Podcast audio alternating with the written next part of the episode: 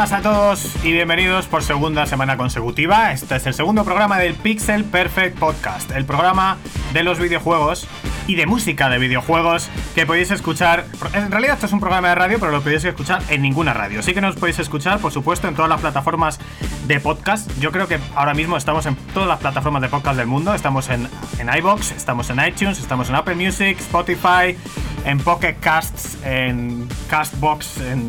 Eh, todas. En todas. Eh, vamos a estar aquí durante la próxima hora, por cierto. Hoy es el martes 13 de octubre de 2020. Y digo esto porque luego nos pasan noticias inmediatamente después de, terminar el programa y cuando lo estamos publicando resulta que ya se han quedado obsoletas. Estamos a martes 13. Vamos a ver si no tenemos más mala suerte de la que ya llevamos en el, en el año. Y vamos a empezar el programa rápidamente porque tenemos una hora de videojuegos y música de videojuegos. Por supuesto no voy a estar aquí solo, voy a estar aquí con Nacho Hernández que fue en su día el que llevaba los contenidos de Dove 6, un programa de tele de Canal Plus cojonudo de videojuegos. Ha escrito en PlayStation Magazine, ha estado 10 años en Hobby Press, en varias revistas además, y por supuesto en programas de radio como nuestro predecesor Otaku Players y codirector eh, hoy de Pixel Perfect. También estuvo colaborando en Game 40, ha estado por todas partes. Nacho, buenas tardes. Hola, muy buenas tardes, Dani. Efectivamente, he estado como por todas las partes, pero no soy un Pokémon. Vaya pena. Encantado de estar aquí contigo. Muchísimas gracias por la presentación. Es un placer estar una semana más en Pixel Perfect Podcast con nuestro, vamos, contigo, con mi amigo Dani Turienzo, que también tú tienes, tú tienes un buen baje detrás. Dani estuvo trabajando también en Dove 6, ha estado trabajando en PlayStation Magazine, en ya.com. También estuvo colaborando con la revista oficial de Drinkas en su momento. Ay, acuérdate de Javier Abad, el director. ¿Cuánto tiempo? Ya te digo. Y por supuesto, codirector de Otaku Players y sin duda uno de los colaboradores de Game 40. Sí, señor. Así que pedazo, pedazo de presentador que tenemos. Además que hemos encontrado los Game 40 por ahí perdidos en, el ciberespacio. Pero bueno, ya, ya pondremos algún día algún corte. Ah, bueno, vamos a, vamos a estar aquí durante los próximos 60 minutos, ya casi 55, hablando de videojuegos y hay un montón de cosas esta semana porque eh, por fin dijimos que no habían abierto y que no habían enseñado la PlayStation 5 y la han abierto, la han abierto y vamos a hablar de ello. Vamos a hablar también de cuando abrieron el teardown de la Xbox Series X. Vamos a hablar de los SSD que se con los que se pueden ampliar memoria de ambas consolas, de la retrocompatibilidad. Vamos a hablar del 3 de audio de PlayStation 5. Vamos a hablar de qué sabemos de ambas, vamos a dar nuestra opinión, un pequeño debate. Vamos a tener música, música de Soul Edge, que además hemos hablado de ella a través de Twitter y nos la han medio pedido por ahí. Eh, luego vamos a tener un montón de noticias, vamos a hablar de una posible Dreamcast Mini, vamos a hablar de NBA 2K21, de Star Wars Squadrons, de las rebajas que hay en Steam, vamos a hablar de las rebajas que hay en Amazon, porque en el Prime Day, que es hoy, hay cosas baratitas de las que vamos a ver también. Y vamos a intentar dejarnos también alguna. hablar de algunas de las cosas que estuvimos. de las que quisimos hablar la semana pasada y no, no pudimos. También vamos a tener música de Panzer, de Panzer Dragon. Y si nos da tiempo, que casi seguro que sí, vamos a tener eh, una review, una preview, Nacho, de Baldur's Gate. Sí, Baldur's Gate 3 ya ha salido Lady Access, he tenido acceso a, lo que es la versión semifinal del juego eh, y la verdad es que me está encantando. Un juego rol clásico, daremos muchos más detalles más una vez que terminemos el debate sobre las consolas aquí en Pixel Perfect. Pues nada, ya sabéis que nos podéis seguir eh, directamente desde el Pixel, eh, perdón, desde el podcast, o nos podéis seguir en Twitter en arroba el Pixel Podcast. Es importante recordar esto porque es una forma para nosotros muy interesante de comunicarnos, conocer gente que le gusta el mismo mundo y desde luego compartir ideas. Arroba el Pixel Podcast y arrancamos motores. Hoy arrancamos además de una manera un poquito rara. Perdónanos porque el programa no te va a gustar. Se hace lo que se puede, venga va. Traeremos salpiqueras para presentar. Eh, eh, bueno, pues me ha tocado hacer una pausa en la preparación de los informativos para presentaros a estos dos delincuentes que son Daniel Turienzo y Nacho Hernández, dos auténticos lemmings del mundo de los videojuegos que son dignos del más cruel fatality. pero están aquí, os guste o no, y están aquí para presentar un programa que en cualquier caso no os va a dejar indiferentes. Pixel Perfect y eh, solo ha sido todo. Eh, perdón, eh, esto ha sido todo. Bueno, pues nada. Esperamos estar a la altura. Esperamos estar a la altura de lo que exige el señor Piqueras. Señor Piqueras, lo haremos todo. Asegurado 100%. Venga, pues vamos a arrancar con una de nuestras secciones recuperadas desde el Averno de hace muchos años en Otaku Players, porque estamos a, a las puertas, a menos de un mes, del lanzamiento de dos pedazos de consolas. Vamos con Made in Japan.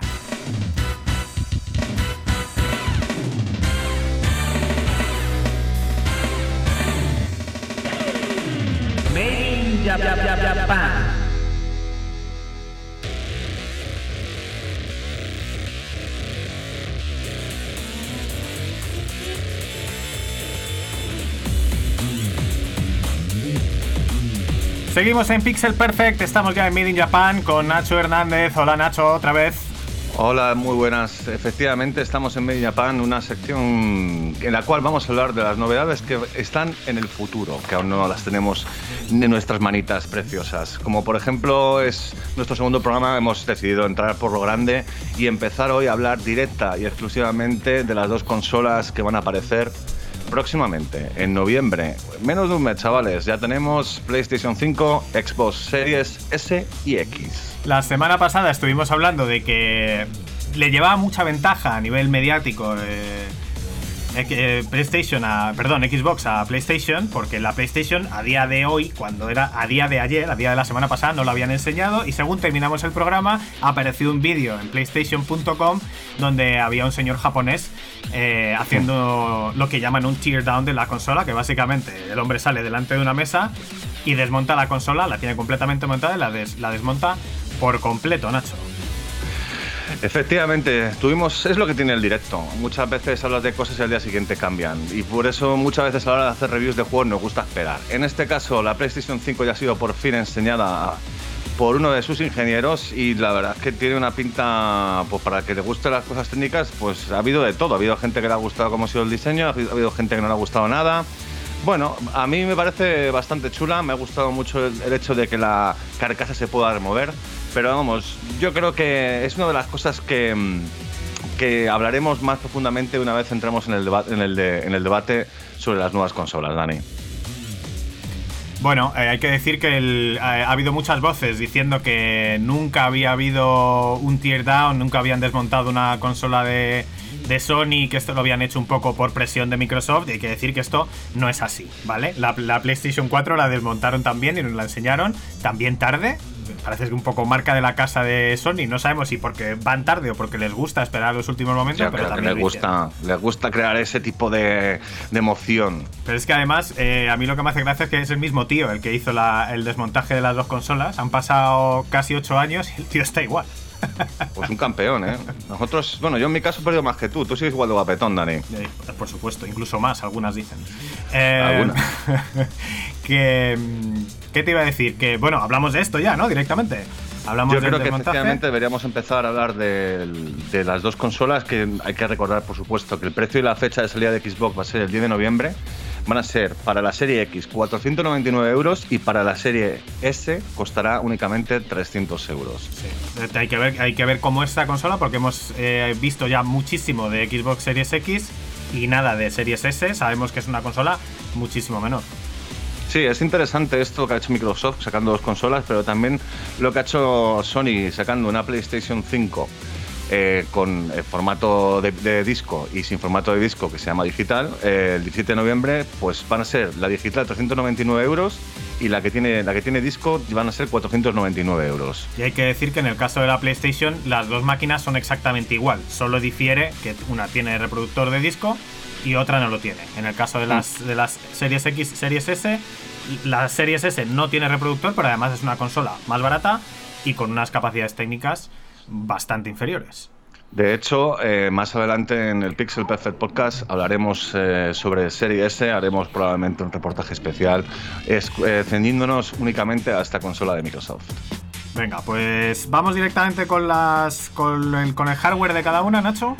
Yo creo que es una buena idea empezar con el hardware. Yo creo que es de lo que menos nos gusta hablar porque al final son datos y es muy aburrido. Pero si te parece, puedes empezar tú con Xbox, que parece ser que en papel tiene más potencia que PlayStation 5. Técnicamente es la más potente, tiene 12 teraflops reales eh, y vamos a ver en qué se traduce esto, porque hay, que ver cómo se calculan esos teraflops. Lo que sí, lo que sí, lo que sí sabemos es que las frecuencias de los relojes de la tanto la CPU como la GPU son eh, estables, no son dinámicos como pasa en el caso de la PlayStation 4. Eh, hay una cosa que es muy prometedora, que es que la carga gráfica va aliviada por la inteligencia artificial. Digamos que le, piden a la inteligencia artificial qué, resultado quieren obtener y ella llega allí eliminando cosas, no, no renderizando cosas que no hace falta y realmente, bueno, en realidad tampoco se sabe muy bien qué hace la inteligencia artificial para omitir cosas y que aún así el juego se vea igual de bien. Pero es una de las mejoras que más... Que Yo creo que es una cosa que al final, que de hecho eh, ayudará directamente a, pues, a, mover los recursos de la consola para que según qué momento pues, ponga más potencia aquí o más potencia allí. Y eso también además lo, van lo, utilizan en el tema de la retrocompatibilidad, ya que los juegos antiguos, los juegos de la Xbox One, Xbox 360 y Xbox One, eh, también tienen mejoras automáticas sin que hagan gran esfuerzo la, la, consola, ya que lo hace a través de realidad virtual. Esto significa mejor resolución a veces, a veces mejor frame rate, en el caso de la, retrocompatibilidad, ambas cosas a la vez. Eh, incluye un, disco duro SSD ultra rápido de un terabyte, es un poquito más de lo que incluye la PlayStation 5, y arquitectura Velocity, que bueno, es una gestión ultra eficiente de RAM y cargas muy muy rápidas. En teoría, un poco menos rápidas que la PlayStation 5. Incluso juegos de. Esto es muy interesante, que los juegos de generaciones anteriores cargan más rápido eh, en la Xbox One, incluso aunque uses el mismo disco duro. O sea, si usas un disco duro en la Xbox One y un disco duro el mismo, con los mismos juegos en la Xbox Series X, no se sabe cómo, pero cargan más rápido en la Series X. Eso sí lo sabemos, porque han hecho ya las pruebas en Digital Foundry y lo hemos podido ver. O sea que parece que lo que es arquitectónicamente la consola eh, pues es maravillosa. Eh, mostrar también juegos eh, en general en 4K nativo y hasta 120 frames por segundo. Tiene también soporte 8K. Esto hay que verlo porque habrá unos juegos en 4K nativos, otros ya estamos viendo que no tanto, otros que te dan a elegir si quieres ver mejor rendimiento, los mejores gráficos o una cosa intermedia entre las dos. ¿Qué me cuentas de la Play 5, Nacho? Pues yo creo que de hecho esto que has dicho último es muy interesante, es una cosa que vamos a ver los consoleros, no están acostumbrados. Respecto a PlayStation 5 a nivel hardware, eh, en papel, decimos en papel, eh, cuenta con 10 teraflops como máximo y la frecuencia es variable. Esto es similar a lo que ocurre también en los PCs. Eh, muchas veces la CPU no está al 100% y no significa que no vaya a que no dé la máxima potencia. Cuando necesita dar la máxima potencia es cuando se pone pues, al máximo de velocidad, gigahercios, lo que tenga. Y ahí tenemos que ver un poco cómo, cómo realmente se gestiona eso, ¿no? Porque claro, si un juego es muy potente gráficamente, no va a ser no puede ser igual de potente gráficamente todo el rato, ¿no? De cosas muy bestias, en teoría se los aguantará a ratitos. Se supone, vamos. Eh, imaginamos que eso lo, verán los programadores y irán diciendo cuando, cuando ponen más recursos a un lado u otro. De hecho, las dos consolas eh, de hardware tienen muy buena pinta. Pero vamos, respecto a la PlayStation 5, también tiene un SD que es ultra rápido. De hecho, en teoría, las cargas son mucho más rápidas que en, Xbox Series. Tiene una capacidad de 825 gigas. O sea que también, bueno, es que claro, son muy caros, pero no nos van a caber muchos juegos, tanto en Xbox como, como en PlayStation. Habrá que empezar a sacarlos. De los 800 y pico gigas o del Tera de, de Xbox, hay que restarle el sistema operativo que ciento y pico gigas en cada una. Sí, sí exactamente. Pasa igual, pasa igual lo mismo en PlayStation 5.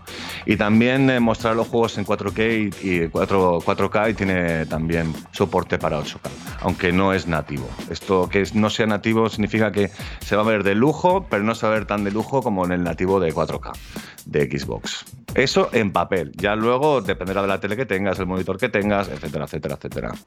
Bueno, pues esto es el hardware. ¿Cómo lo ves? Esto es el hardware. Pues muy aburrido. A mí estas cosas, yo a mí lo que me gusta jugar. A mí lo que me gusta es darle ahí al mando.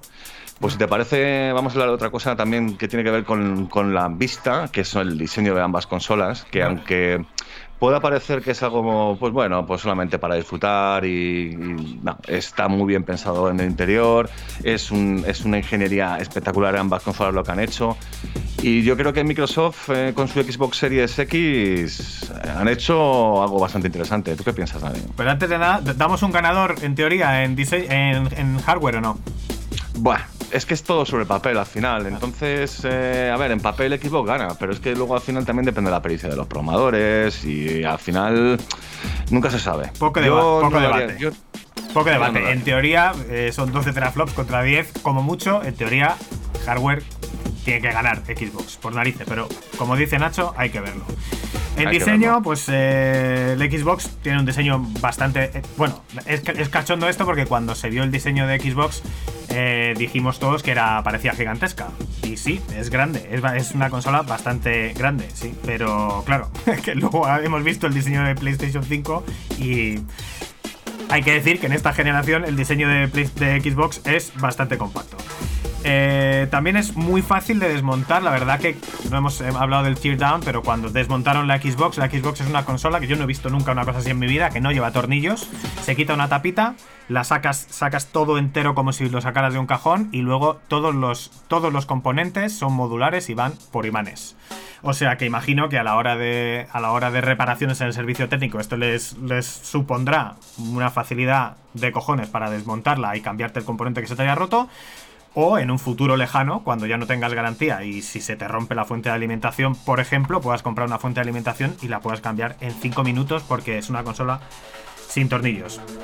Eh, bueno, luego además tiene la ampliación de almacenamiento de disco duro SSD por ranura. Es una ranura posterior, se mete como una memory card muy fácil. O sea, realmente no os vamos a explicar cómo se mete una memory card en una consola. Facilísimo. Eh, es un sistema propietario, que esto es una cosa, en teoría, un punto en contra, porque no puedes usar el disco duro que metas en la Xbox en ningún otro sistema, salvo que luego salgan adaptadores, que tampoco sería del todo descartable. Pero también es verdad que cuando metes un disco en una consola, ¿de verdad vas a quitar el disco duro de ahí en algún momento para ponerlo en otro sitio? No sé, yo creo que no. Y yo particularmente no, soy muy manazas, o sea que efectivamente para mí la Xbox en ese sentido está muy bien. Y el precio de estas tarjetas de un terabyte son entre 225 euros y 250 euros, que es muchísima pasta, pero hablamos que son SSD N, eh, Custom NMU, NVMe, las memorias, los discos duros más rápidos que existen y que realmente el mercado de el mercado de este tipo de discos duros, sean propietario o no, es caro, o sea que sí, es mucho dinero, pero si quieres jugar con SSD es lo que hay. ¿En Play 5, Nacho? Pues PlayStation 5, eh, PlayStation 5, imagino que ya habréis visto las fotos de la consola y habréis visto el vídeo en el cual eh, uno de los diseñadores jefe o el diseñador jefe de, PlayStation 5 eh, ha abierto la consola. Ya hemos visto que el diseño es enorme, es un diseño realmente grande. Tiene tiene, se puede poner tanto en horizontal como en vertical. Para ponerlo en vertical eh, tienes que quitar una, la base de la consola y destornillarla, que eso es algo que no ha gustado a mucha gente, porque de hecho en Xbox es, simplemente tumbarla. Eh, lo que sí me ha gustado mucho del diseño, que el hecho de que sea tan grande no tiene por qué ser negativo, más seguro que tenemos espacio para meterla. Es más también por el rollo de que han escuchado a, a sus jugadores de la PlayStation 4 cuando tenían unos problemas de refrigeración enormes y hacía un ruido brutal. En esta consola, aún no hemos escuchado si hace ruido o no, pero visto lo visto, tal y como es el ventilador y cómo, cómo han diseñado la consola, tiene una pinta de que va a ser mucho más silenciosa y bastante, vamos, bastante bien, porque lo que al final se disfruta, no, es, eh, no escuchando una consola que parece un PC, al final. También por otro lado, eh, eh, hablaremos del SSD pero antes, Dani, ¿quieres comentar algo? Bueno, quería hablar, como no hemos hablado antes del teardown, sí que quería hablar que, que bueno, eh, todo el mundo pensaba que Sony iba muy tarde, que la consola se había visto que era muy grande, que a ver si eso no hacía ruido, que iban a tener muchos problemas. Y realmente cuando se ha visto el teardown, la gente que ha visto, bueno, los especialistas de hardware que han visto esto han quedado sorprendidos muy gratamente. Es verdad que es una consola tradicional, que no tiene la locura esta de Microsoft de no tener ni un tornillo. Es una consola normal, con tornillos y demás. Es una consola gigantesca, es verdad, es verdad.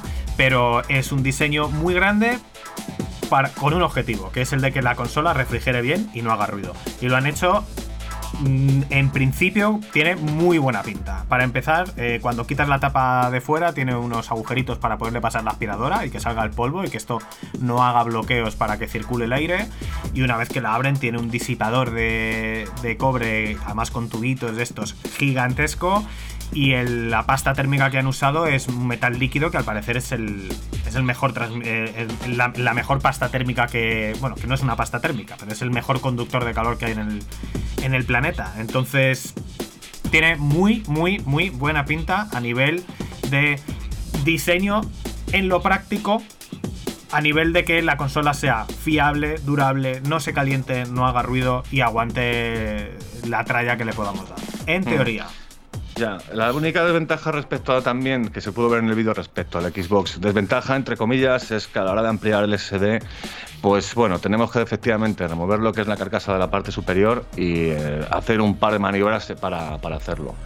Eh, van a ser 270 euros del ala, por lo, por lo visto lo que se ha anunciado. O sea que es en este, en este caso PlayStation como que es, va a ser bastante más caro que el Xbox según lo que han dicho de momento. Así que, ¿qué piensas tú en el diseño, Dani? ¿Cuál darías ganador? Hombre, pues no lo sé. Es que depende. Depende. Yo creo que por bonito, por bonito, a lo mejor.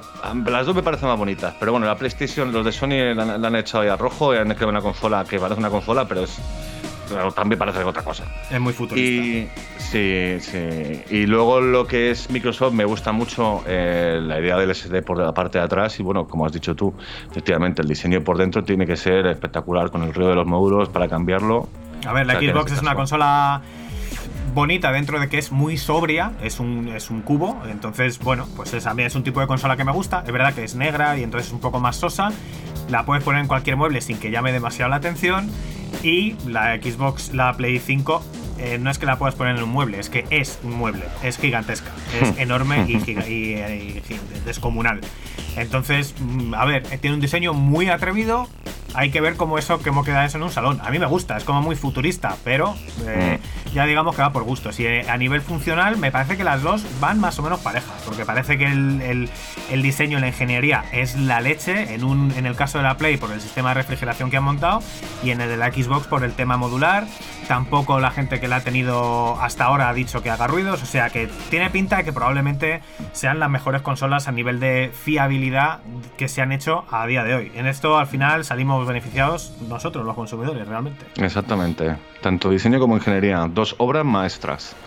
Tanto, ah, de hecho, tenemos que hablar de una parte importante de lo que son estas consolas, que van a ser los mandos y otros periféricos. Dani, en este momento Xbox, ¿cómo ves tú el nuevo mando? Bueno, pues el mando, a ver, eh, hay, que, yo, hay que decir que para mí el mando de la Xbox 360 es casi perfecto. El de la Xbox One es un mando espectacular, es un poquito más grande, hay gente que le gusta un poco más, un poco menos, pero estamos hablando en, a nivel ergonomía, comodidad, fiabilidad. Eh, puedes usar batería, puedes usar pilas, es que es casi perfecto. El mando de la Xbox es una evolución continuista muy corta. De hecho, hay una cosa muy buena, que puedes usar los mandos de Xbox anteriores de la Xbox One en la Series X. Mm, son totalmente compatibles. Sí es una de las cosas más buenas que tiene. Pero sí, efectivamente no, no han echado ahí un diseño muy, muy arriesgado, que no es el caso de, de PlayStation 5. Que es que, madre mía, PlayStation 5 ha sacado el nuevo mando que es el DualSense, que es, es, similar a lo que eran los mandos anteriores de PlayStation 4, es probablemente un poquito más ancho, un poquito más grande, pero trae muchísimas novedades que además el Sony las ha vendido de muy buena manera va a traer el micrófono. Tiene también un nuevo botón Create que vamos a que, se va a utilizar para también para transferir eh, para compartir vuestras partidas. Pero realmente yo creo que la novedad, eh, aparte de poder soplar al micrófono y que haya una reacción en el juego, que es muy gracioso, la, realmente la novedad va a ser el haptic feedback que supuestamente las personas que lo han probado es que eh, te da la sensación de estar realmente en, el juego. Pongamos un juego de carreras, cuando estás ahí eh, girando a la derecha y pisas un poco lo que es el piano, ¿no? En una Fórmula 1, o tocas tierra, pues eso supuestamente en el mando te lo va a hacer sentir cómo sientes la tierra y cómo sientes el piano a la vez que conduces. O sea, que, son, que notas varios tipos de vibración a la vez, más o menos. A la vez, sí, imagino que, en diferentes partes, de, diferentes partes del mando.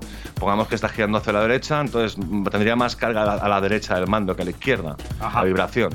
Eso es lo que se supone. Eso al final es una cosa personal y, y habrá que probarla. Pero vamos, en papel tiene, en este caso yo creo que PlayStation es superior a, Xbox en el tema del mando. También sobre todo porque va a ser compatible con, eh, con VR, vamos, con Virtual Reality y es posible que salga una segunda generación de, este, de, esta, de estas gafas.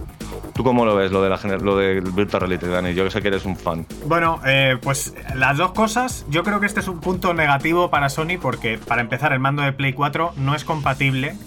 Es que es un jaleo. No es compatible con los, con los juegos de Play 5 en la Play 5, pero sí es compatible en la Play 5 con juegos de Play 4. O sea, el mando funciona, pero no quieren que lo uses, básicamente. Entonces es una cosa extrañísima. En cuanto a las VR, sí, va a ser compatible todo. Es compatible las gafas, es compatible el DualShock 4 con, el, con, con las VR y es compatible los Move que los PlayStation Move son de Play 3 y son todavía, compatibles con Play 5 para jugar a las gafas de, con las gafas de red. Eh, eso sí, la cámara de alta definición que existe en Play 5 no es compatible con. O sea, para, para, que, la, para que la cámara te vea, o sea, para usar las gafas de red virtual te hace falta una cámara de PlayStation. Pero solamente puedes usar la de Play 4. La de Play 5 es igual, igual. Son dos cámaras igual y no es compatible con las con las gafas de Play 4. Sin embargo, la cámara de Play 4, si ya la tenemos, como en mi caso, sí es compatible. Y eh, además no es, no es exactamente compatible porque no funciona de por sí, pero te regala Sony un adaptador si se lo pides. O sea, no te, no te obligan a comprar nada, lo cual es bastante agradecer. Pero el jaleo montado es, descomunal, hmm. porque el mando es, sí vale para este juego, no vale para el otro. Eh, la cámara si la necesitas para usar las VR, pero necesitas la cámara antigua, ojo, no te compres la nueva que la vas a tener que devolver. Pero ojo que la antigua, aunque la tengas y aunque, no te, aunque ya te la has comprado, necesitas pedir un adaptador, pero el adaptador no lo tienes que comprar porque es gratis, pero se lo tienes que pedir a Sony. Chicos, yo agradezco muchísimo que sea compatible las VR, ¿eh? porque a mí me parece eh, un mal necesario todo el jaleo, pero creo que lo podrían haber hecho un poquito más fácil. Creo, creo. Mm, bueno, pues en mi caso yo quiero que doy ganador a, PlayStation 5, porque a mí al final me da igual. Si tengo una consola nueva, pues nuevo mando, punto.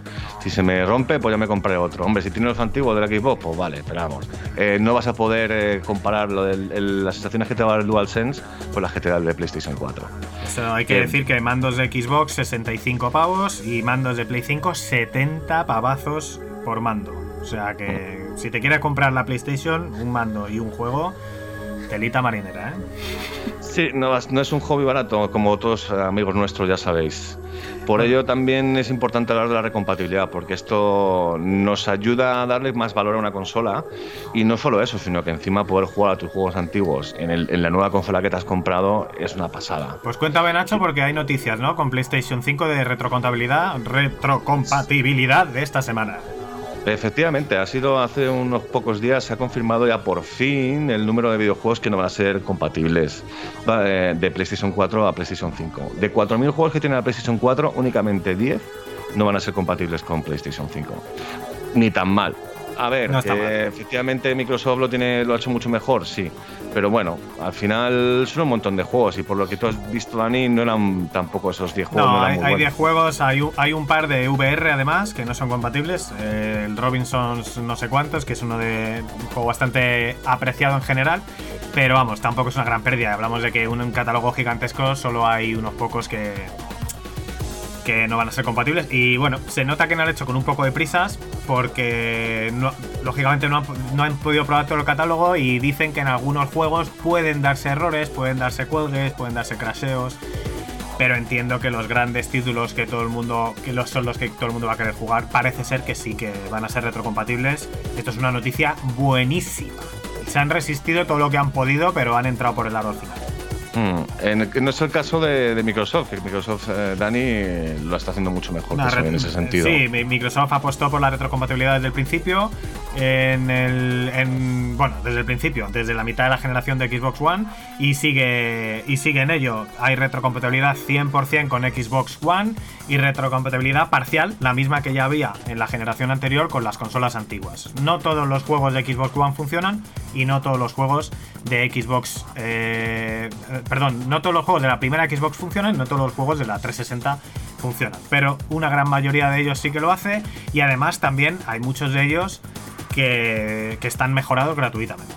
Hay que decir que en el caso de Xbox tú compras un juego y durante los próximos dos años está garantizado que ese juego funciona en todas las consolas que están a la venta. Es decir, hoy por hoy, el mes que viene va a haber cuatro consolas a la venta de, Xbox. Va a estar la Xbox One S, mm. Xbox One S, Xbox One X, Xbox Series S y Xbox Series X. Si tú compras un juego de Xbox, funciona en todas esas cuatro consolas. Es lo que llaman el Smart Delivery, que tú metes el juego en la consola y automáticamente en la consola se va a descargar la optimización para la consola en la que tienes metido el juego. Esto es un puntazo porque, oye, no tienes que ir a la tienda y decir, bueno, es que no, yo tengo ahora esta consola, pero a lo mejor el mes que viene me actualizo y me compro la nueva generación. El juego es exactamente el mismo, no vas a tener que pagar nunca nada adicional, estás garantizado que el juego funciona y que va a tener la mejor actualización para el hardware que tienes. Pero ya que estamos hablando de las nuevas consolas, ¿qué te parece si entramos de lleno a hablar de los juegos? Los juegos nuevos que vamos a tener que ver en estas dos nuevas consolas Xbox Series X y PlayStation 5. Venga, pues que te, cuento yo. Venga, empieza tú por Xbox. Venga, juegos de Ojo que esto es el. Realmente todo lo que hemos hablado, pues es muy bonito, pero al final lo que queremos es jugar. Juegos de salida el 10 de noviembre para la Xbox, el día que se pone a la venta la Series X. Eh, tenemos muy poquito. tenemos, lógicamente, todo el catálogo anterior.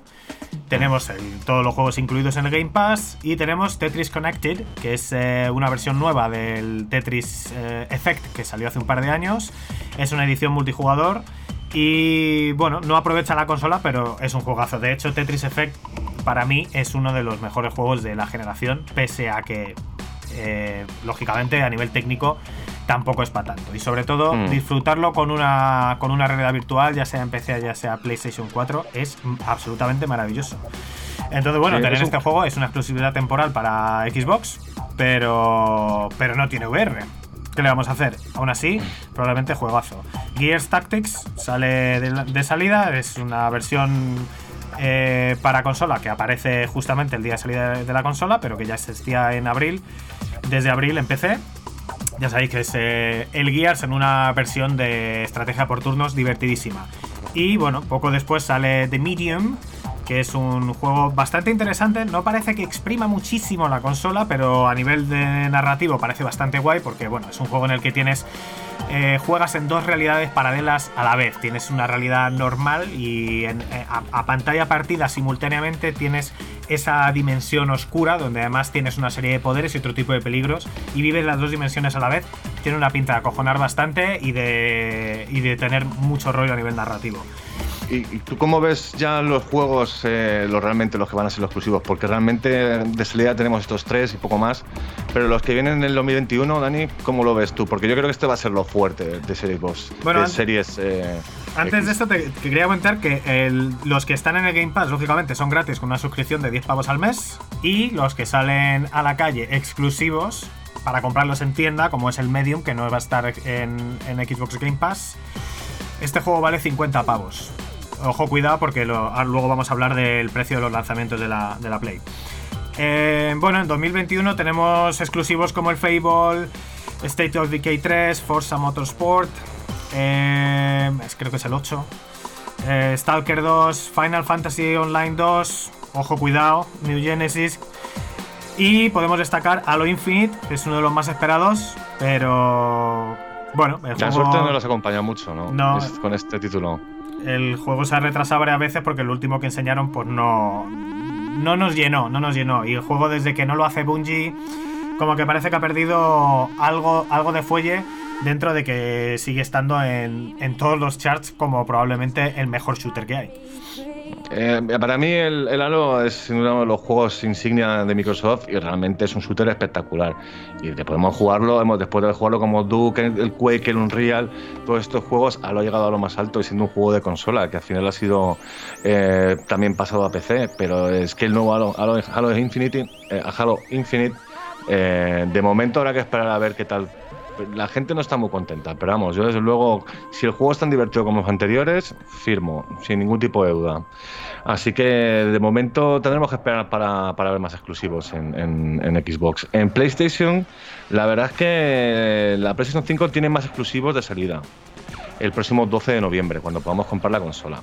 Marvel Spider-Man Miles Morales, ya hemos hablado de ello, de hecho hablamos en la, de la demo presentación que hubo de la PlayStation 5, tenía muy buena pinta, muy bonito, mm, la verdad es que el ray tracing queda muy bien, le da mucha vida a lo que es la, la ciudad y el juego, pero vamos, el remake del juego original de PlayStation 3 que estoy esperando con más ganas es sin duda Demon's Souls, que aunque no lo jugué en PlayStation 3, ahora con la PlayStation 5 y viendo el remake que han hecho, bueno, bueno, bueno, no. Este, este me lo tengo que jugar sí o sí. Porque, lo que no sé es que yo eh, creo que este era exclusiva temporal también, ¿no? Yo lo tengo aquí, no tengo aquí los datos, pero lo que recuerdo, creo que sí. era- No, Demon's Souls no era es exclusivo de PlayStation 5, ¿Sí? ni temporal ni Bueno, vale, hostias. pues. Por cierto, voy a aprovechar para deciros que nos podéis seguir en arroba, ¿cómo es Nacho? Joder. El Pixel Podcast. el Pixel Podcast en Twitter. Nos podéis escribir si queréis a thepixelperfectpodcast.gmail.com y ahí nos podéis corregir lo que queráis. Si queréis mandaros audio de voz, podéis, podéis hacerlos por ahí, lo grabáis en la grabadora rápidamente, los compartís por email, nos lo mandáis ahí. Y para corregir nuestras muñonadas, los vamos a publicar, lo prometo. Es importante que compartáis eh, con, vos- con nosotros vuestra opinión porque realmente nos interesa y realmente queremos hacer un programa divertido para todos. Nosotros nos lo estamos pasando genial haciendo este programa para, para vosotros y esperemos que vosotros también lo disfrutéis. Así que cualquier cosa que tengáis que decir, arroba el Pixel Podcast en Twitter. ¿Tenemos eh, más, más exclusivos? ¿Te he cortado o estábamos ya? No, me quedan un par, vamos, Astro Playroom, que también es, han utilizado en la demo de la presentación de PlayStation 5, la cual eh, vimos la semana pasada.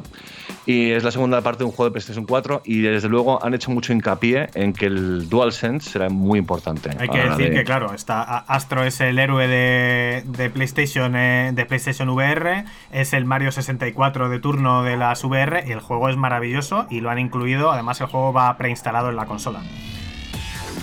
Casi nada, ¿eh? O sea que, bueno, imagino que, imagino que el juego va a servir para enseñar lo típico, ¿no? De cómo funciona el mando, las nuevas habilidades que puedes, que la- las nuevas funciones que tiene el mando, que imagino que como todas las generaciones no se usarán. han, han- han hablado de que hay unas 6 horas de juego y es gratuito, está construido la consola, así que es una buena noticia. Desde luego, si Y el juego, último- el- si el- la, la forma de jugar es parecida a lo que es el, la jugabilidad es parecida a lo que ha sido eh, Astrobot en las VR, va a ser un juegazo, porque el juego es cojonudo, muy bueno. Mm. Pues el último exclusivo que tenemos de los que hemos eh, hablado es Godfall, que es un juego de acción RPG. Y la verdad es que por lo que hemos visto y las entrevistas que he leído con los desarrolladores, va a tener, mm, va a tener muy buenos gráficos y también lo que es al jugador, tanta habilidad como buen equipo para progresar en las fases. O sea, que no solamente hay que ser bueno con el mando, sino que además saber qué, dónde buscar y qué objetos conseguir para ir mejorando tu equipo.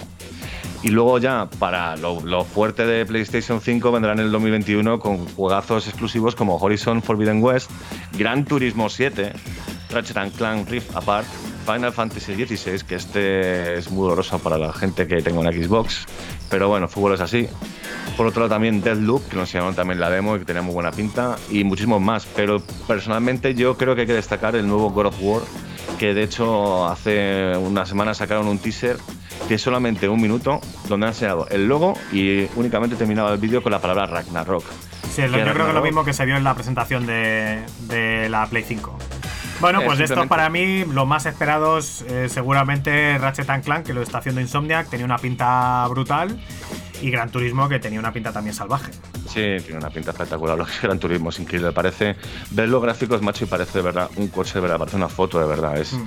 es increíble el nivel técnico que han conseguido con esta nueva, con esta nueva, con este nuevo episodio de Gran Turismo. Pero eso sí, de salida, realmente muy poca chicha en las dos consolas. Muy poca chicha en las dos consolas. Así que recomendación de Pixel Perfect. Bueno, si te apetece mucho ver la consola el día 1, pues genial, estupendo. Pero realmente es que no vas a tener juegos. Entonces, nuestra recomendación es esperar a que haya cosas, a que haya ofertas, a ver cómo, cómo se desarrolla. Porque, bueno, de esto no hemos hablado. que los juegos novedades de PlayStation 5 80 pavos en la edición en la edición disco Sí, y la probablemente en la edición sí. digital tres cuartos de lo mismo. Mm, mm, efectivamente, la verdad es que no vamos a tener que empezar a acostumbrar a, a los precios, eh, a este tipo de precios en PlayStation, porque, vamos, vamos, eh, son 70 oracos por un juego que a lo mejor espe- esperemos que esté bien, pero vamos, que al final lo que quieren las compañías es ganar dinero, como hemos hablado de esto, al final es un negocio y si quieres ese juego, pues tendrás que pasar por el aro. 70 euritos, oiga.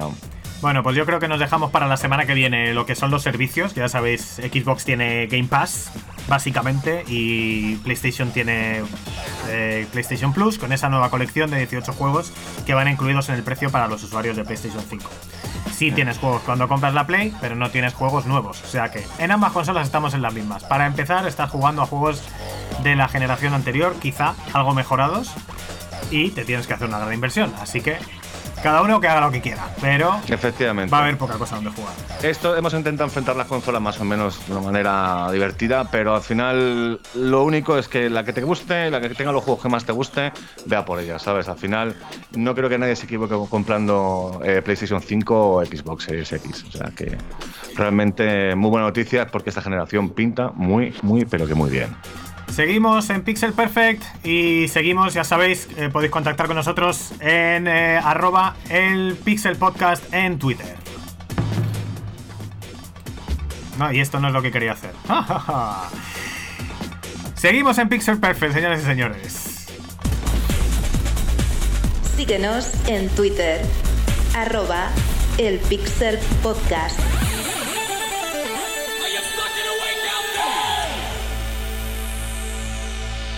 Y seguimos interactuando con vosotros en Twitter, esta vez, Nacho, con una cosa que medio nos han pedido, ¿no? Sí, eh, de hecho, Dani y yo llevamos la cuenta de Twitter. Y de hecho el otro día estuvimos interactuando con un, con un compañero nuestro de Twitter que es- se llama Rafa Jiménez. Le podéis encontrar por arroba Rafa Jimen con G 3Z. Y él compartió una de las intros más espectaculares que se pudieron ver en los, en los 90, que fuera del Soul Edge de PlayStation, y la pedazo de música que tenía esa serie. Y queremos, de hecho, hoy compartirla con todos vosotros. Esto es Pixel Perfect y esto es la música maravillosa y fantástica de Soul Edge.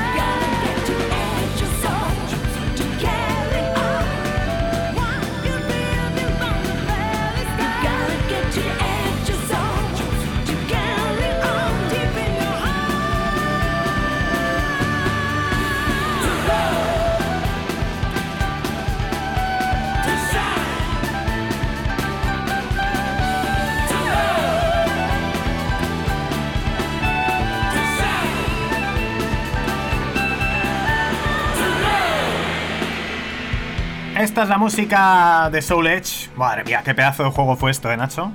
Uf, yo más tú me conoces por esa época que me encantaba Virtua Fighter, el Soul Edge para mí fue pues una pedazo de, versión de arcade de juegos de, lucha mucho para mí superior a Tekken. No digo más. Sí, sin, duda, sin duda superior a Tekken, además precursora de una saga brutal como fue Soul Calibur, que también es muy superior a Tekken en prácticamente todas las entregas. Seguimos en Pixel, Pixel Perfect y vamos ya directamente con las noticias. Pixel Perfect Podcast.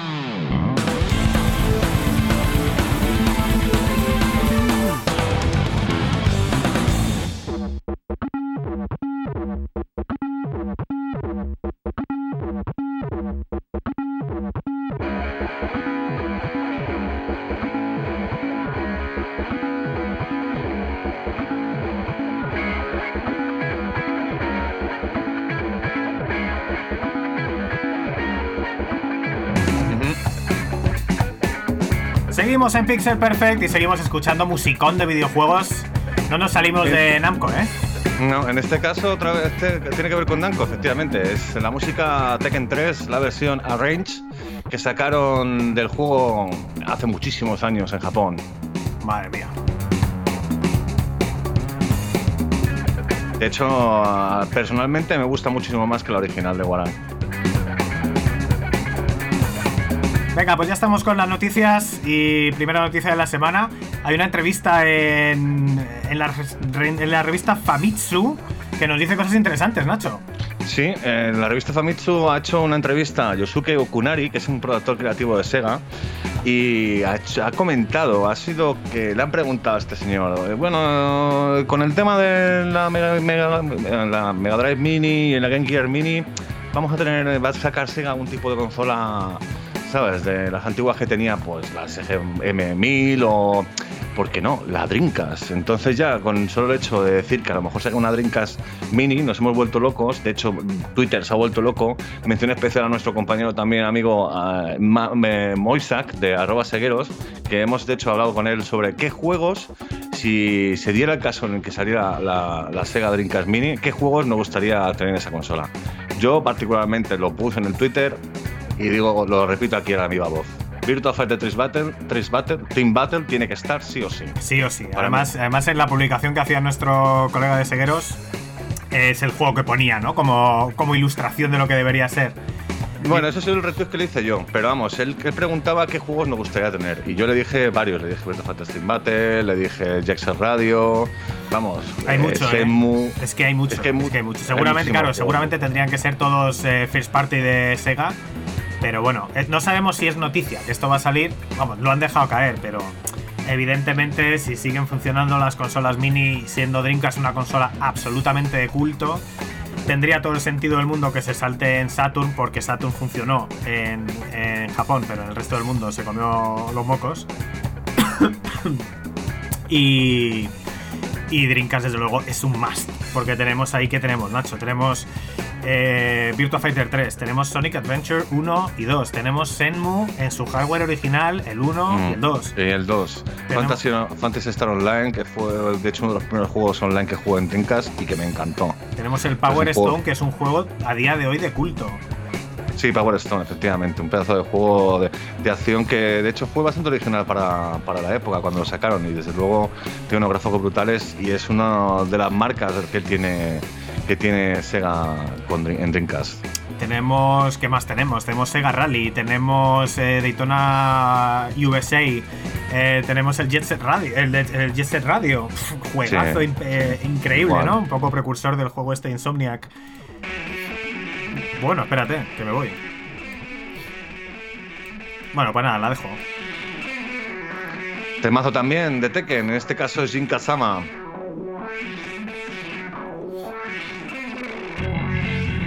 Bueno, no, sé si me dejaba algún juego de, de, Dreamcast de los más potentes, pero vamos, que es una consola que en 5 o 10 minutos te vienen a la cabeza 25, 30, 40 juegazos, que es una cosa impresionante para una consola que salió el 9 de...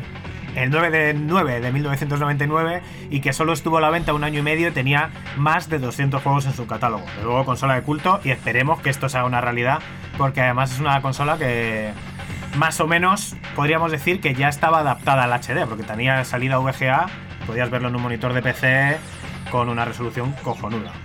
Sí. Pero bueno, la mini, la mini sacarán lo que es eh, HDMI, esperemos, vamos, lo, lo- lo que han sacado las antiguas consolas, que las han, actu- las han eh, actualizado a los nuevos tiempos. Vamos si quieres con el con, con todas las noticias de Sega, ¿no? Porque Sega está de 60 aniversario y tenemos más, más noticias suyas, pero bastantes además. Sí, de hecho, con el tema del 60 aniversario, Sega se lo está currando mucho. Han sacado la Game Gear, que probablemente no, no lo veamos. Han sacado también bastantes rebajas en lo que es Steam. Han sacado el Sonic 2 gratuito, está chupi. Es un juego que dire- directamente tienes, entras a tu cuenta de Steam. Lo tiene gratuito y lo puedes jugar. Es un juego que te da muchísimas horas de diversión o, vamos, te va a dar muchísima nostalgia porque es uno de los mejores Sonics de Mega Drive. Y también una buena noticia que tenemos respecto a Sega es eh, la rebaja de la Mega Drive Mini, Mini, eh, por el tema de Amazon, Amazon Day, ¿no? Tenemos hoy el Amazon Prime Day, hoy día martes 13 de octubre del 2020, y efectivamente hay un montón de ofertas. Una de ellas es la Mega Drive Mini, que está ahora mismo a 35 euros. Está tiradísimo, vamos. eh, Creo que salió a 70, estaba ahora mismo en Amazon a 56, y hoy, probablemente algún día más, a 35. Con su. Bueno, Mm. de hecho es de la- una de las mejores consolas mini con su salida HDMI. Y el único punto flojo que yo le veo a la Mega Drive Mini es que te trae dos mandos de tres botones. De tres botones, macho.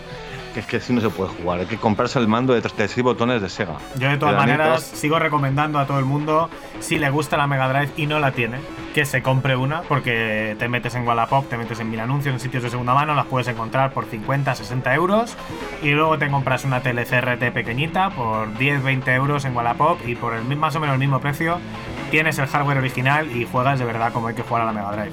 Que no es lo mismo, es que hay que jugar con, en un CRT y con los Scanlines. Es que hasta Mm. suena mejor, hasta suena mejor. Mm. Hombre, con lo que hablamos la semana pasada, muchas de estas consolas mini, a lo mejor algunas personas las tienen como para ponerlas simplemente, como coleccionismo. Yo personalmente tengo la Mega Drive original, es no es una consola que me voy a comprar la mini. Me la compraría a lo mejor, pues efectivamente, para tenerla como, para ponerla para que se vea bien bonita, porque realmente la consola, la Mega Drive, es una consola muy bonita. ¿Y qué te Eh. parece, Dani, si seguimos hablando de noticias? Porque también tenemos bastantes cositas. ¿Hemos hablado de los juegos rebajados de Sega en Steam o no? Sí, hemos hablado de los juegos que están simplemente en oferta y que han cambiado también la carátula, de, la carátula, de algunos juegos por el tema del 60 aniversario. Hemos dado mucha caña a Sega. Vamos a hablar de algo actual ahora mismo. Vamos ¿vale? a. De lo más actual que hay es que hemos visto ya por fin un, un par de juegos de nueva generación corriendo en el hardware actual, como es eh, bueno el tráiler de NBA 2K21. ¿No? Sí, efectivamente. es un tráiler de, de- que han sacado recientemente eh, para todas las plataformas y la verdad es que cuando ves, ves para, todas las plataformas nuevas y ves realmente eh, cómo han hecho los personajes y la modelación que han puesto, los efectos de luces que le da la, la nueva generación y realmente parece que estás viendo un partido de baloncesto. Desde luego, si te, si te, si te retrasas un poco de la pantalla lo ves de lejos y no estás prestando, no estás prestando atención, te parece un partido de la NBA. Y también hemos visto eh, Dirt, Dirt 5, Dirt 5, eh, la continuación de la saga Colic Marrae, que ya no se puede llamar Colic Marrae porque el pobrecillo se nos murió en un accidente de helicóptero. Eh, Dirt, Dirt, que es probablemente una de las sagas de, conducción o la, que más me gusta a mí. Para mí el Dirt Rally es el mejor juego de coches que se ha hecho a nivel realismo y Dirt es la, es la referencia a nivel de conducción, yo creo que para todo el mundo. Nada, Dirt 5 ya, ya se ha visto en las nuevas plataformas, se ha visto de hecho en Xbox Series X y además se ve que tiene varios modos, un modo de eh, un modo de 120 Hz, un modo de 4K y un modo y un modo performance y la verdad que tiene una pinta espectacular. Mm, mm. La verdad es que sí, de hecho sale en tres días, o sea, el día 16 de octubre lo tenemos en todas las plataformas es- actuales, las que están disponibles, evidentemente PlayStation 5 y Xbox Series S y X saldrán más adelante. Sí, hay un poco de duda con la Series X porque sabemos que eh, con el disco que sale en las tiendas eh, vas a tener el juego de nueva generación, pero no sabemos si la actualización para que se vea de verdad como Next Gen está disponible de entrada o va a llegar posteriormente.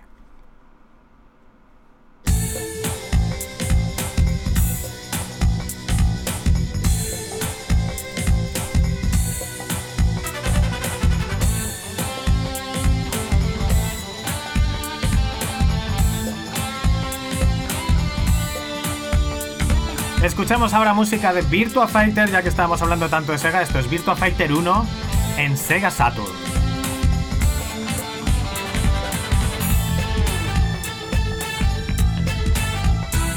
Ahí las da de mis juegos favoritos. Estoy llorando básicamente escuchando esta canción de Virtua Fighter de Sega Saturn. Esta canción es el tema de Jeffrey, de hecho, uno de los personajes más complicados que se pueden utilizar eh, en esta saga de Sega de lucha. Así que disfrutadlo porque esto es una auténtica maravilla.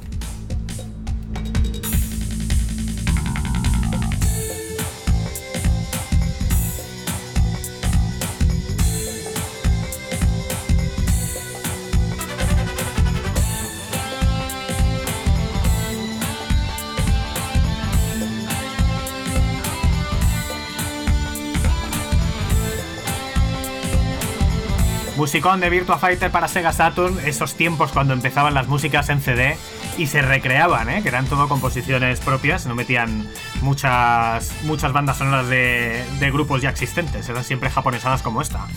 Y bueno, antes de despedirnos vamos a hacer rápidamente, Nacho, esa preview de Baldur's Gate 3, eh, lanzamiento titánico para todos los amantes del RPG. Efectivamente, Baldur's Gate eh, ya está en Early Access. Eh, hemos- he tenido acceso a la versión que está disponible del juego y la verdad es que estoy muy contento. Está muy contento. De hecho, las opiniones de Steam también la gente está muy contenta. 4,5 creo que de estrellas, 12.000 reviews. La verdad es que es muy bien, muy, muy bien. El juego en este concreto, Baldur's Gate 3, está basado en un par de siglos después de lo que pudimos jugar en el trono de Val. De hecho, es como es una nueva aventura eh, con nuevos personajes basados en el universo de Dungeons and Dragons. Por supuesto, las nuevas tecnologías han ayudado a que los gráficos eh, tengan una pinta muchísimo mejor. Sobre todo después de, haber, visto que era Baldur's Gate 2 en Edition, que salió hace un par de años. En este juego gráficamente es precioso, tiene unos efectos de luz impresionantes, las sombras tiempo real, da la sensación de estar realmente en un bosque místico con mogollón de peligros. Lo que más me ha gustado ha sido sin duda gráficamente, los personajes se han hecho muy bien y la gesticulación que haces cuando tienes una conversación con ellos es realmente espectacular. La animación que les han puesto realmente están, simplemente viendo cómo se mueven el cuerpo, sabes si están enfadados, están, están contentos, están siendo sarcásticos o no. Por otro lado, el sistema de juego para los que sean más roleros está basado en Dungeons and Dragons 5, que ya tiene unos añitos. Y es un. A ver, Baldur's, Baldur's eh, Gate es un juego muy famoso, es un juego de rol muy famoso, pero es un juego complicado. Es un juego que hay que, hay que tener paciencia, echarle horas, porque realmente tiene muchísimas eh, eh, técnicas, en, que tanta relación entre tanto la destreza como, las, como lo que es la- las actitudes que tienen los personajes, todo está tan, tan conectado que al final eh, poner un mal punto en, en tu personaje cuando a lo mejor eres un mago y le pones un punto de fuerza en vez de poner una inteligencia es un error y se nota, la verdad es que se nota. También en este juego, para mí, la, novedad más importante, la más grande que viene después del 2, es que el sistema de juego ha cambiado a uno en tiempo real barra turnos. Con esto quiero decir que la exploración que hacemos con nuestros personajes por el mundo es libre, no hay ningún tipo de pausa. Pero si nos acercamos a un grupo de enemigos o tenemos o nos van a atacar y hemos sido, hemos sido sorprendidos por ellos, el juego cambia automáticamente a lo que es eh, el combate de turnos. Ahí pues, tira un de- poco en plan Final Fantasy de repente, ¿no? De golpe. eh, bueno, a ver, en tema de turnos sí, pero, pero claro, en el tema de, de rol que es eh, varios personajes, tu, tu, tu grupo son cuatro personajes, pero tus enemigos pueden ser 20 o 15, depende también de la batalla, ¿no? Y, y es uno de, de los cambios que a lo mejor no van a gustar a mucha gente, pero a mí al final, bueno, te acostumbras. Al final, cuando juegas al original, al 2, tienes que pausar cuando querías darle varios, varias órdenes a tus compañeros. En este ya te lo hace el juego, te lo pasa automáticamente. Por- eh, una de las cosas también muy importantes es eh, que el escenario no es solamente interactivo, sino que más podemos, va a tener barriles que podemos explotar, etcétera, sino que además es importante a la hora de plantear la batalla, porque por ejemplo, si estás a más altura que tu enemigo y estás utilizando un arco, vas a tener más, más posibilidad de acertarle que, que si fuera al revés. Y también, por ejemplo, la línea de visión. Si estás eh, en un risco y el enemigo está, no llegas a ver al enemigo porque está mucho más abajo, no le vas a poder disparar. Vas a tener que mover tu personaje, a tu, tu grupo de personajes y moverlos hasta un sitio donde realmente puedas, eh, puedas atacar a tus enemigos. Y ya para terminar, para terminar de las sensaciones que me ha, me han dado este juego, es eh, la historia y sobre todo los personajes, que tienen una pinta muy muy interesante y sobre todo con un trasfondo muy misterioso. Las voces son muy buenas, eh, desgraciadamente son en inglés, no creo que se haga doblado al, al castellano. Aunque bueno, pero bueno, está en un early access y podría ser. Bueno, no lo sé. La verdad es que lo que hemos visto, lo que he visto en la página web es que únicamente va a estar el audio en, en inglés y, la, y los textos van a estar en diferentes idiomas, entre ellos el castellano. Así que muchísimas ganas le tengo a este juego, sinceramente. ¿Qué diferencias le ves con los eh, con, con los otros aparte de aparte de ese, cambio pequeño de jugabilidad? Bueno, el- gráficamente, evidentemente, han pasado muchos años. Baldur's Gate 2, Throne of Ball eh, es, vamos, tiene desde 2001, si no recuerdo mal. El sistema de juego más o menos el mismo, tiene el mismo, el mismo sistema de Dungeons Dragons, sistema de iniciativa, tira de iniciativa, eh, mago, eh, las clases, pues rogue, mago, eh, fighter, ¿sabes? Este tipo de... Es muy parecido en ese sentido. Al final son las, son las reglas de, de Dungeons Dragons pero claro, está, actua- está actualizado a, la, época actual con unos gráficos preciosos y ya te digo que aunque a algunas personas no le vaya a gustar el tema del el sistema de, tiempo real o sistema de, turnos, al final te acostumbras y te va a gustar, al final si eres un fan de la saga. Bueno, pues Baldur's Gate, vamos a ver si consigue volver a coger el trono de enorme juego de rol que tuvo en su día y vamos a ver cuando salga la versión final si mantiene los altos estándares a los que nos tienen acostumbrados. Estamos ya a punto de terminar, estamos escuchando para terminar la banda sonora de Panzer Dragon. Hoy estamos clasiquitos, ¿eh? Realmente. Hoy estamos clasiquitos. Este es un juego sobre raíles de disparos eh, que salió de lanzamiento con la Sega Saturn y que acaba de tener una reedición. Ya lleva unos meses en Nintendo Switch y acaba de salir a finales de septiembre para PlayStation 4 y PC. Mantiene, visto- entre otras cosas, la banda sonora. Mantiene el ser un juego on rails, es el mismo juego, pero es un, es un remake no es, es una- no es un remake, es una remasterización, porque realmente es el mismo juego, gráficos modernos. Un juego muy arcade, muy divertido y que marcaba un poco las bases de lo que iban a ser juegos que acabaron siendo musicales de Tetsuya Michiguchi, como, fue, como pudo ser el, el Red. También juegazo muy parecido a Panzer Dragon.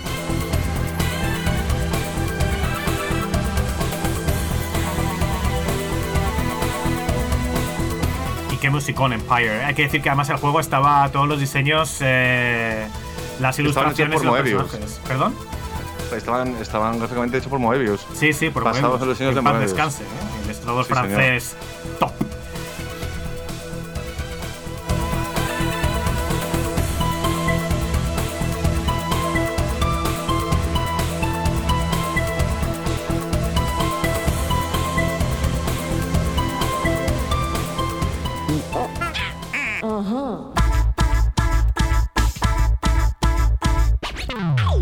Tenía abierto el micrófono, pero llega el momento de, de decir nos vamos. He dicho, he dicho que nos íbamos, pero Nacho, pero no tenía el micrófono abierto. Digo que son 64 minutos los que llevamos con nosotros y con esto, ahora sí, nos vamos. 13 del 10 de 2020, Nacho, programa cargadito con el tema de las consolas. Sí, la verdad es que tenemos que hacerlo y hemos tenido muchísima suerte porque, empezamos el nuevo programa y es justo el debate de la nueva generación de consolas. Hemos tenido que sacar el programa porque queríamos hablar de esto y daros, nuestra impresión sobre lo que será el futuro de Microsoft y Sony en el terreno de los videojuegos. Así que esperemos que lo hayáis disfrutado. Hemos tenido bastante contenido hoy, de hecho, vamos. El debate de las consolas, todas las características de ambas dos, todos los juegos que van a salir de lanzamiento, los exclusivos que van a salir a posteriori, un montón de noticias, las rebajas de Sega, la preview de Baldur's Gate y Nacho nos dejamos, como siempre, joder, no sé dónde lo tengo. Y vamos a hablar de Virtua Fighter y Sports, que no hemos hablado mucho, y de la saga. Hemos hablado, íbamos a hablar un poquito de Doom Eternal y demás. Y vamos a hablar de Smash Bros. Sí, que eso ya da igual, ya no vamos a hablar de ello porque al final ya todo el mundo lo sabe. Ha sido más de una noticia, esa, hace, más de una semana esa noticia y básicamente, pues, que no tiene sentido ya. Pues nada, Nacho, ¿sabemos lo que a hablar la semana que viene? Pues eh, la semana que viene no tengo ni idea, pero algo, algo sacaremos, de algo verdad. sacaremos, algo sacaremos del Smash Bros. O hablaremos del Rock, del eh, Rock Squadron, o hablaremos de los servicios de- que ofrecen las consolas nuevas de Microsoft y de Sony. luego. O Tenemos hablare- que hablarlo. o hablaremos de más noticias, o hablaremos de más lanzamientos, o hablaremos de, en fin, lo que. O de las cagaditas que hayamos hecho y que nos recordéis por Twitter, que por cierto es donde nos podéis contac- contactar, Nacho. En, efectivamente, nuestro Twitter, eh, nuestro Twitter es arroba el Cualquier cagadita, cualquier comentario, ahí os estaremos esperando, chavales. Y mientras tanto, nos podéis seguir escuchando, por supuesto, en iBox, iTunes, Apple Music, Castbox, cualquier otra plataforma de podcast en cualquier dispositivo móvil o PC. Con esto nos vamos. Hasta la semana que viene. Hasta luego. Cool.